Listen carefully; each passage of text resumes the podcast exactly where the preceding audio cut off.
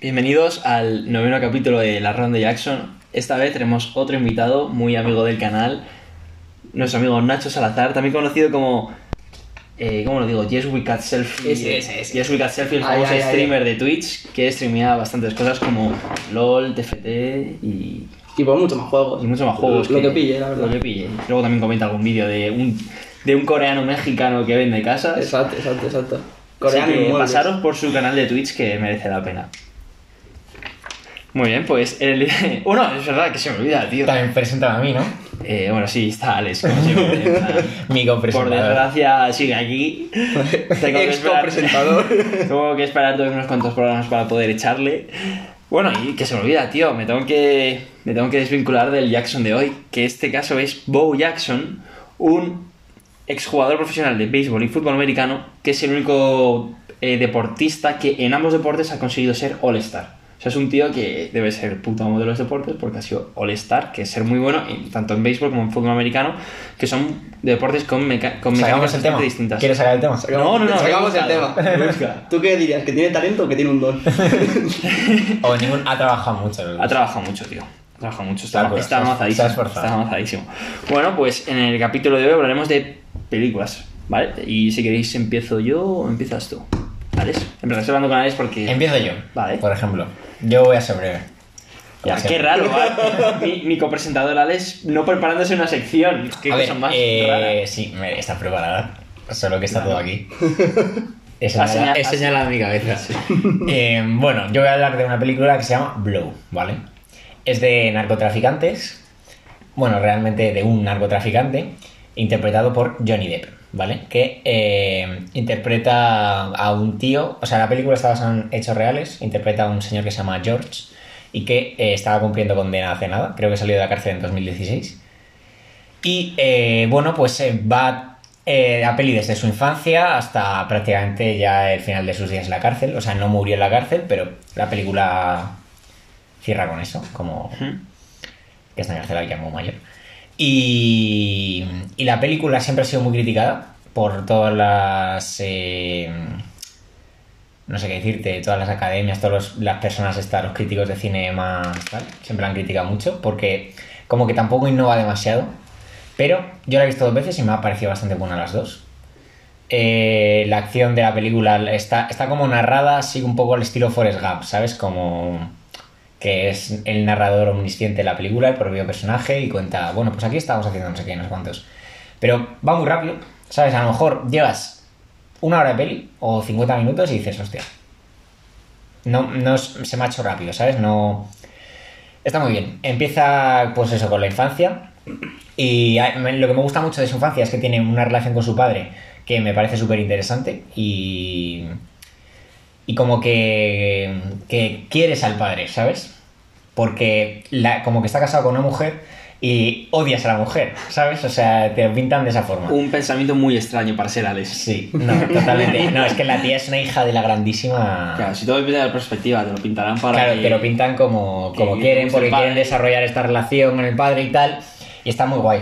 Y hay, hay unos diálogos que tiene como el padre con la madre y el chaval cuando es pequeño, así como no quiero discutir delante del, del niño, no sé qué, no sé cuántos. Que como que él dice en ese momento, y me juré que nunca en mi vida me pasaría esto tal, y como que va avanzando toda su vida. Y luego tiene una conversación súper parecida con su mujer, etcétera, etcétera. Bueno, van pasando la- los años, o sea, te cuento más o menos la primera media hora, más o menos, pues eso. Eh, el tío es de familia normal, una familia normal en la americana, y de esta típico de barrio residencial, padre fontanero, iban un poco pillados para fin de mes y demás, y como que al final decide mudarse y se va a California. Empieza a vender marihuana porque se cono- conoce como a un tío que tiene un salón de belleza, un tío que es como muy muy gay, ¿vale? Pero pasa mazo droga. Bueno, tiene mazo droga. Y eh, el George este, junto con otro amigo que se llama Bocadillo o Atún, no, Atún se llama. Le llaman Atún, es el mote. Ese tío no me acuerdo en qué momento de- desaparece la peli. O sea, es- al principio está, es como su mejor amigo y tal. Y de pronto desaparece ese personaje. O sea, no, no me. A lo mejor. Como Alex un día de estos en, eh, En el nuestro podcast. Es que no sé si es que no estaba atento o qué coño, pero de pronto dije, hostia, el atún este hace un rato que no sale. O sea, bueno, el caso que pues empiezan a escalar, a ganar más pasta cada vez con el negocio, etcétera, etcétera. Ven también las oportunidades de negocio de X forma, amplían. Cocaína. Y bueno, le meten en la cárcel una primera vez, eso es. Y dice una frase que es como, eh, bueno, entré en la cárcel con un cursillo en, en drogas y acabé saliendo con un graduado en cocaína. ¿Sabes? Como que la cárcel aprendió a traficar de verdad. Hace contactos, acaba yendo con Pablo Escobar, sale Pablo Escobar en la peli. Interpreta por un tío que no se parecía mucho, porque para empezar estaba delgado. Tenía bigote y poco más. Y bueno, otra frase que también quiero destacar de la peli que me gusta mucho es como que la primera vez que le detienen dice, le decía, le dice a la jueza, me gustó mucho la frase, decía, em, eh, señoría, yo no he hecho nada ilegal, solamente he cruzado una línea imaginaria con un montón de plantas en mi avioneta. Claro, y le dice la jueza, claro, pero es que la línea eh, imaginaria esa es la frontera con México y las plantas son ilegales. Entonces, pi- eh, cinco años de cárcel. ¿De qué año es la película? Es que... 2001. Y luego, es que ahora que estás contando eso me recuerda a otra película de creo que es de Tom Cruise que nunca lo he visto y tenía ganas de ver, que era como también un tío como que llevó a la CIA y a no sé qué. Y también como que le pillaban con una avioneta también pillando drogas, no sé, esa también la tengo que ver, ahora no me acuerdo cómo se llama esa peli, pero también tenía muy buena pinta. Eh, bueno, te digo actores que participan. Pues eh, Johnny Depp hace de George Jung, que es el protagonista. Eh, Jesse James, eh, joven George. Penelope Cruz hace de la mujer de, de este. Y bueno, así que destaquen más, eh, también famosos, uno que es español, que es Jordi Moya, que hace de uno de los que conoce la cárcel.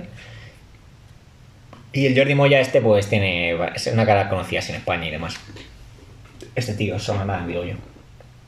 Sí. Ah, Está enseñando la foto. Sí.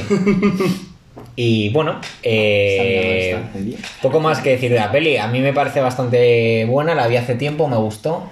Eh, la vi hace nada, otra vez, y me siguió gustando. Y bueno, al final da penita. Y nada, me gusta mucho las relaciones que hay de paternofiliales entre, entre distintos personajes, ¿sabes? Entre el protagonista y su padre, y luego entre el protagonista y su hija. O sea, eso está muy bien hecho, se nota el cariño de verdad. El resto, las relaciones con las mujeres eh, están muy forzado a costa de que las tías son unas putas locas que está muy forzado por, por eso, para que las odie, ¿sabes? O sea, es el objetivo del que ha hecho la película. Aunque el director no es un forzado, Alex las odiaría igualmente. No, no, créeme que, que tú verías eso, estarías en el silencio diciendo, hija de puta, esta tía... no Lo sabía todo este tiempo.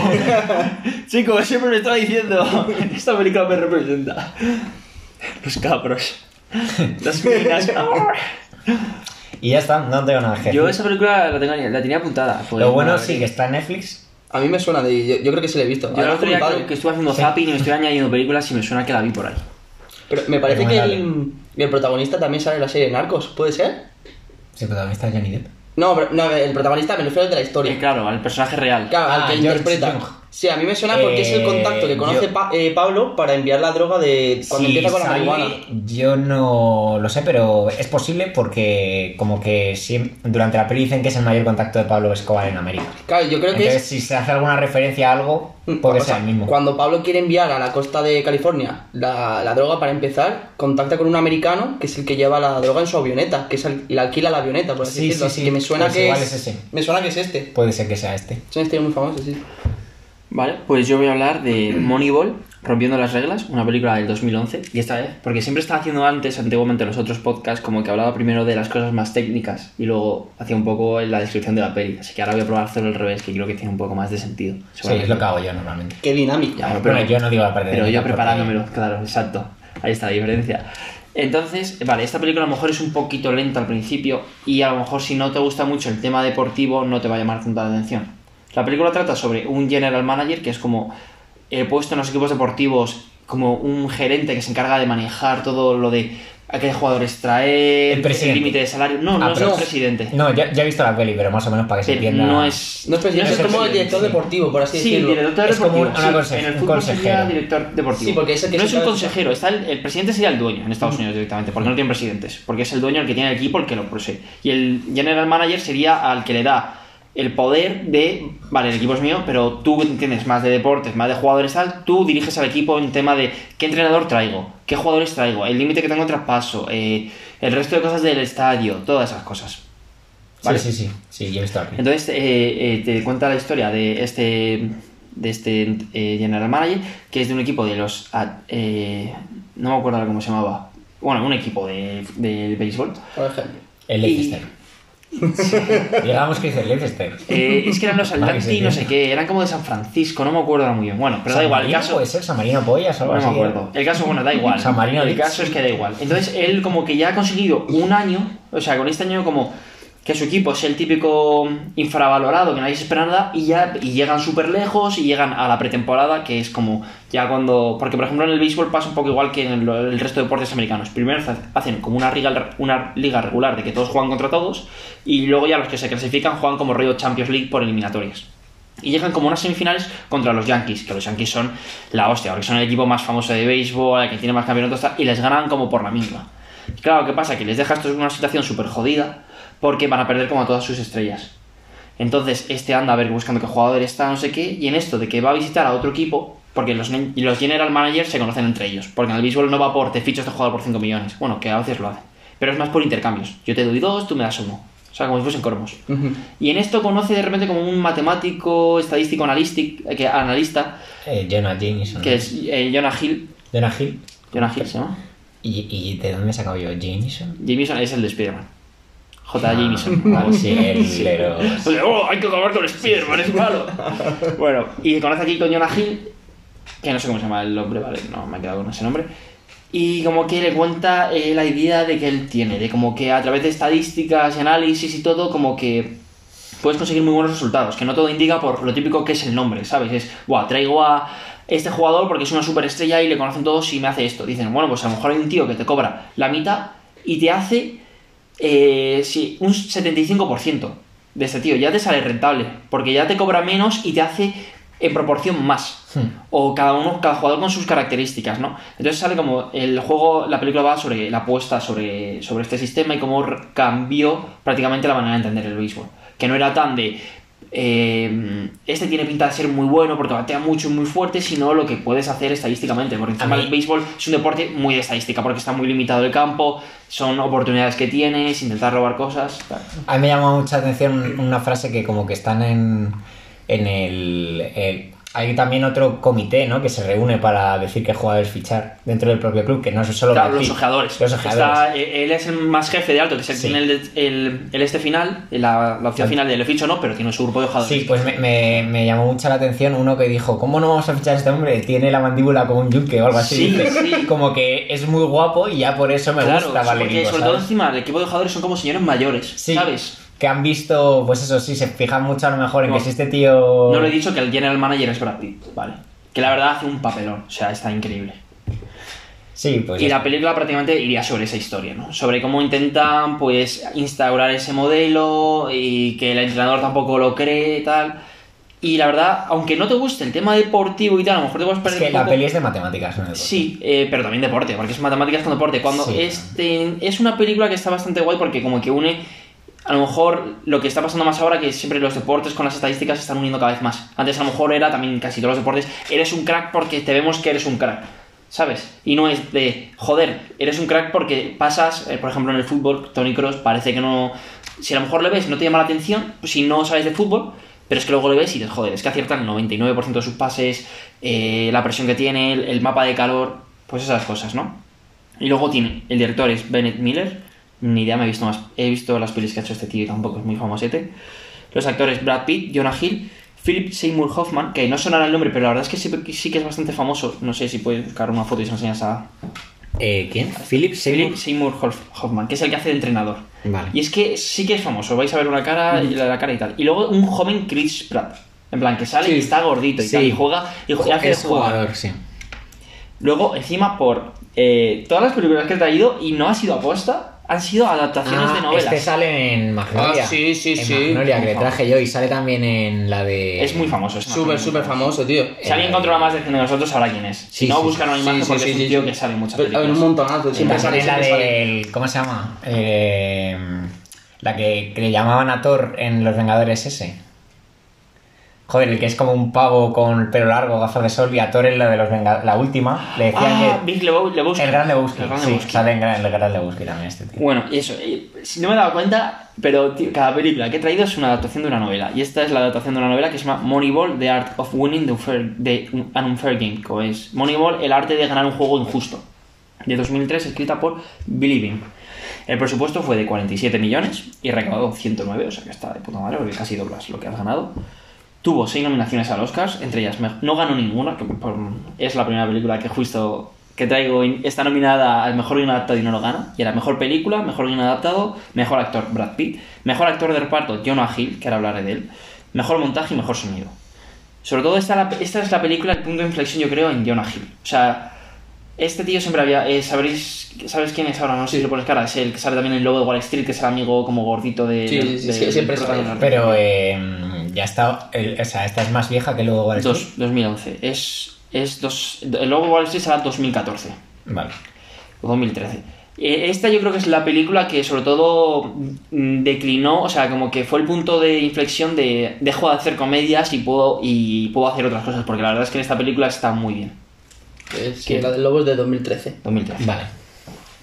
Y, y bueno, de verdad metió un cambio brutal este hombre. No sé si lo habéis visto ahora, pero ha adelgazado muchísimo. Sí, eh, eso iba a decir yo. Y... Eh, tiene muchísimo más rollo, o sea, de verdad, suena así extraño, pero o sea, vista era muy bien, tiene un estilo muy guapo, y ha dirigido una su propia película, que ahora no me acuerdo cómo se llama. Eh, pero ha sido, ha sido como una película indie y ha sido muy, muy, está- ha estado muy bien, muy bien labor- valorada. Y la verdad es que me mola porque es un tío que siempre me ha caído muy bien. Y oye, que no tiene nada de, de- que no te quita nada de mérito que empieces por comedias y luego evoluciones. Claro. Pero sobre todo el problema era que yo me vi luego vídeos y claro, a este tío le faltaban el respeto de la hostia. O sea, en una puta entrevista le preguntaban de, bueno, ¿y qué se siente al ser como el tío gordo de la fiesta? ¿Sabes? Que a mí me pasa igual. Que aunque el puto periodista te diga que a él le pasa igual, es una, o sea, te está llamando gordo, ¿sabes? Como que somos fan de ti. Y cosas así, tío, me parece que ha metido un cambio muy chulo, de verdad. O sea, ahora el tío mola mucho más y eso, quería hacerse director, que dijo que cuando rodó la película esta que tuvo, llamó Martin Scorsese, que es el que rodó el lobo, el lobo de Wall Street. Y me gusta, tío, y a ver si sigue haciendo sus cosas porque de verdad en esta película actúa muy bien, está muy bien. Vale, luego en Film Affinity tuvo un 6,7 de nota, que lo digo cada podcast, pero Film Affinity me come los huevos, de verdad. O sea, estos tíos no Sí, saben la las mía tuvo un notas. 6,9. No, no tiene ni puta idea. Rotten Tomatoes un 86, que bueno, me parece un poco exagerado. IMDB, que siempre, lo digo siempre, pero es la que más se asemeja a lo que yo pongo, un 7,6, y yo la pondría un 8. O sea que me parece una peli que está muy bien, muy A curiosa, mí me parece tema un aburrida, la verdad. Claro, porque es un poco lenta y a lo mejor a ti no te interesa tanto el tema, pero si te interesa el tema, si te llama la atención por lo que sea, te va a parecer que está muy guay, muy bien hecha y es una película muy distinta, a algo normal. Que si no te va, que si no te llama la atención, a lo mejor como le pasa un poco a Alex, pues oye, sin más, tal. Pero a mí que por ejemplo me interesa el mundo del deporte y A cómo evoluciona y todo eso, pues me pareció que estaba muy chula, muy bien dirigida, con muy buenos actores y muy buena actuación. Y un tema muy curioso, eso, el de la, cómo las, las matemáticas, las estadísticas y la analítica se meten en el mundo del deporte. ¿Pero ¿En qué año estaría ambientada la película? Eh, por el. O sea, O sea, por, por la época. 2000. Eh, la película está ambientada por los principios de los 2000. O sea, al principio del 2000, cuando Sí. no había un database de Claro. es que el jugador ha bateado Porque, 50 claro, veces y claro. ha dado eh, 40 Eso lo hacía uno, lo llevaba uno manual, ¿sabes? No era tan como ahora, que ahora te metes y ahí, que yo a veces, incluso yo a veces soy friki de esto, en plan, a veces me meto en páginas para ver las estadísticas de cuántos goles ha, Crist- ha metido Cristiano Ronaldo. Por ejemplo, temporada. en el LOL, que es que todo son estadísticas. O Sí, sí, sí, pero eso lo copiaron mucho de- del fútbol y todo esto empieza, por ejemplo, aquí en España, el que más conocido de esto es eh, Mr. Chip. Sí. Que es, es igual, eso era un tío que él con un programa del Excel se veían muchas repeticiones de partidos y demás y él contaba uno a uno los pases que había dado qué jugador, los tiros que había hecho, el porcentaje.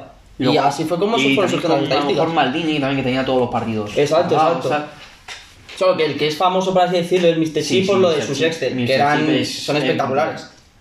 o sea, por eso, sí, de verdad, a lo mejor a ti te gustaría, ¿sabes? Que te gusta más el mundo del deporte Sí, y a tal. mí sí. Y es que eso, tiene dos actuaciones. Personalmente, Brad Pitt y que Jonah Hill contar de que un tío se repite los partidos para contar los pases me parece lo más enfermo que he oído en mi vida. A ver, no sé cómo lo hará, pero. No sé si es sí enfermo, pasión, pero... Uf, Tú, no piensas me- que hay, tú piensas que hay un tío que está mirando el League of Legends y que cuenta cuántas veces Faker ha farmeado un minion. No, Sí. simplemente lo cuenta la, la partida. No, no, no, eso lleva una persona. Ahora no sé si también. No, ahora yo creo que el fútbol ¿no? también lo llevarán cosas. Claro. personas, o tal. ¿Cómo que no? O sea, me refiero- farmeo yo me lo está contando alguien. No, pero me refiero, una vez sí, pero llevar el récord que lleva en total, en toda la liga, en todos los mundiales Se y puede todo hacer con un eso. programa. A ver, sí, pero tú piensas que alguien se ha preocupado por hacer eso. Bueno, sí, claro, pero se ha preocupado por hacer un programa, ¿no? A por ponerse a a- mirar a las partidas y contar los Y tú piensas que hay un enfermo que Claro. dirá que hoy va a ser el mínimo en un millón. Claro, y tú piensas Vale, que también tampoco debe ser muy fácil. Te revés el partido y tienes un Excel y cuando la pasa Cross, pasa de Cross, pum. No sé qué pasa. sí, que sí, pero ten en cuenta que es una puta hora y media haciendo eso con cada partido de un jugador. No, y tú, tú piensas que. No, no, no, pero puedes hacerlo de varios jugadores a la vez. Tú piensas Ya, que. ya, pero- El, balón no solo es uno, es muy fácil llevar lo que hace. Tú piensas que en otras cosas es más digital, pero por ejemplo, en el fútbol antiguo, Claro. ¿cómo sabes los pases que ha dado Pelé, por ejemplo? Pues tiene que haber un tío que ha contado cuántos balones ha tocado Pelé y con- qué, qué ha hecho. Claro. Miedo. no. Por eso, por ejemplo, pasa con Pelé que, como en esa época no se van las cuentas. eh, Que, que tiene una diferencia de 300 Claro, goles. él dice que marcó eh, más de mil goles. Y como los que tienen contados son 600 o así. Sí, hay, una diferencia de, pero de, de 300 goles. Claro, que es que es un cachondeo, tío. Por eso yo digo que cuando comparas, cuando hablan de los mejores jugadores de la historia, no puedes hablar de un jugador que jugó hace 80 años, que jugaban con barriga Sí. y no había el mismo nivel de profesionalismo que hay ahora. No, profesionalismo. profes- sí, ¿no? Profesionalidad. No, profesionalidad. yo estoy totalmente de acuerdo, yo siempre lo he dicho cuando dicen, nada, Puskas el mejor de la historia o Pelé, tal, le pones ahora y no te hace... Y porque en el fútbol son Le- unos románticos, tío. Les Sí. encanta decir la manera en la que juegan, tío. Y... O Maradona, o sea, Tío, que... es que sí, tío, Maradona literalmente es un tío que se drogó mucho y tuvo cuatro años buenos. Cristiano y Messi llevan 15 años haciendo Sí, no, y Maradona, que no Maradona él mismo dice, no, esto no está a mi altura, no sé qué, no sé cuántos, No. y, y le... Otra cosa totalmente distinta sería qué pasa si Maradona hubiese nacido aquí y hubiese con el modelo que hay ahora de, de ser tan profesional, eh, Habría cuidar sido, tanto su habría cuerpo, sido tal. Ronaldinho 2. Claro. Habría sido muy bueno, seguro. Seguro, pero seguro que también se hubiese echado a Pero ¿qué pasa si el? Maradona ve el, el esplendor de su carrera, Claro. coge una máquina del tiempo y viene aquí a jugar? Se lo folla el Levante a ese tío. Sí. O sea, se lo- le metes eh, la selección de Argentina de su esplendor al Levante de ahora, igual le Bueno, a lo mejor. Hay un dato no muy sé, bueno A de lo mejor Maradona. ahí también nos hemos pasado. Levante. Hay un dato muy bueno de Maradona y es Pues, que eh, jugó- A ver, es el 86 también, tampoco está tan lejos. El Levante, bueno, pero que no ganaría un mundial, seguramente no. A ver, pues si te pones ahora en los últimos años, cuando jugó en el Sevilla, literalmente solo jugó cuatro partidos, porque el el resto de tiempo él decía que entrenaba en su casa, pero que él no iba al campo a entrenar, y marcó solo un gol de penalti. en una temporada entera. Fue todo lo que hizo. Maradona. Esto también un día para, para especial. de- Especial Maradona. Maradona, tú. El mito. Poca broma, eh. Tiene una película, un, como un documental, Sí. sí. a ver, hostia, eh, poca broma. El futuro documental de Maradona. Ese, ese ya vengo. Pues, bueno, ¿qué película has traído tú? Bueno, pues yo la de Drácula, del año 92. Y bueno, está dirigida por Francis Ford eh, Coppola. Francis Ford Coppola. Eh, el mítico, o sea. El mítico, la leyenda, el, A ver. el del padrino. Copula. Copula. Y nada, hay actores, Un direct- un directorazo. hay actores conocidos, como por ejemplo Keanu Reeves, que es bastante conocido, luego. Gary Oldman, que hace de Drácula, y por ejemplo la otra, eh, la otra protagonista, que serían tres en este caso, sería eh, eh, Winona Ryder, que hace el papel de Mina. Y Vale. Alejandro también habló aquí de, mm, de Drácula, la serie, Sí, la serie. y está bastante, es bastante fiel a la serie. Lo único que en, aquí en la película eh, la trama va más sobre el amor de Drácula a- hacia Mina. ¿Sabes? Porque es, es- la historia es básicamente la misma, la del abogado que va a casa del conde Drácula, llevarle los papeles de las casas ¿Has que... dicho que estaba también Anthony Hopkins? Pues no lo he dicho, Ha he, dicho- nombrado tres... Ha dicho Keanu Reeves. No, pero es que Hop- Anthony Hopkins también está. Ah, hostia. A ver, hay más, pero me refiero, vamos a quedarnos en los, Claro, tres, en los tres hay, tres protagonistas, el abogado, el Drácula y luego Mina. Y pues eso, el abogado va hacia mm, Rumanía para llevarle los papeles de, la finca que ha comprado en Inglaterra. Sí, Eh, pues lo del primer capítulo, ¿no? Exacto, Sí. es que es y prácticamente igual. Lo único que cambiaría ya la segunda parte y es cuando Drácula viaja a Inglaterra. O sea, aquí no está ni Van Ni Helsing ni nada. sí. Aquí Bueno, este es Van Helsing, ¿eh? Sí, pero me refiero que aquí no, hay- no está la historia del barco ni de. No, no, no, aquí es Drácula, va- viaja a Inglaterra, eh, porque al haber adoptado, por así decirlo, la forma del abogado, eh, él recuerda el amor que tiene hacia Mina. Y encuentra 400 que Mina, por así decirlo, es como la descendiente de su mujer de hace 400 años. Y pues se enamoran y demás, y Mina accede a estar con él, pero tiene que dejar el, por así decirlo, el lado oscuro, Claro. digámoslo así. Y pues la película basa sobre todo en eso. Está la primera parte, que es para mi gusto la más entretenida, que es eh, como Drácula eh, tiene secuestrado, por así decirlo, al abogado y se hace con su vida, le saca toda la información para viajar a Inglaterra y demás. Y luego hay una segunda parte muy claramente, que es el, cuando intenta enamorar a Mina y el pacto que hacen para que Drácula no, no esté, pues. Claro, ¿Cómo sí, es? cagándose peña. Exacto. Tío, no sé por qué me has dicho. Es que fíjate, me has dicho ¿qué año? Do- 92, ¿no? Del año 92. Y mi cabeza, no sé por qué, eh, se ha empezado a recordar un vídeo que me vi, pero de la película de Drácula de hace mazo en blanco y negro. Tú la que Y estás diciendo es la de entrevista a Drácula. Puede ser, tío, y estaba pensando, tú, ¿qué cojones? Entrevista a Drácula no es en blanco y negro. Claro, ¿Es no, no, pero estoy, negro? no, no estoy diciendo, eh, no estoy diciendo eso. esa es de Tom Cruise y Brad Pitt. Sí, Ah, no, esa es- No, no, no, pero yo, yo le digo la clásica. Ah, Hay una muy bueno, antigua, vale, tú. vale, pues. No sé por qué Entonces, estaba ahí asociando tenemos. esta película con una en blanco y negro y me he dicho, espera un segundo, en el año 32 ya había películas a color, Gorka, ¿qué cojones? Tío, pero es que en verdad parece eso. Que claro, y por eso encima has película- dicho Keanu Reeves y me he quedado. ¿Ah? Sí. Blanco y negro, ¿qué?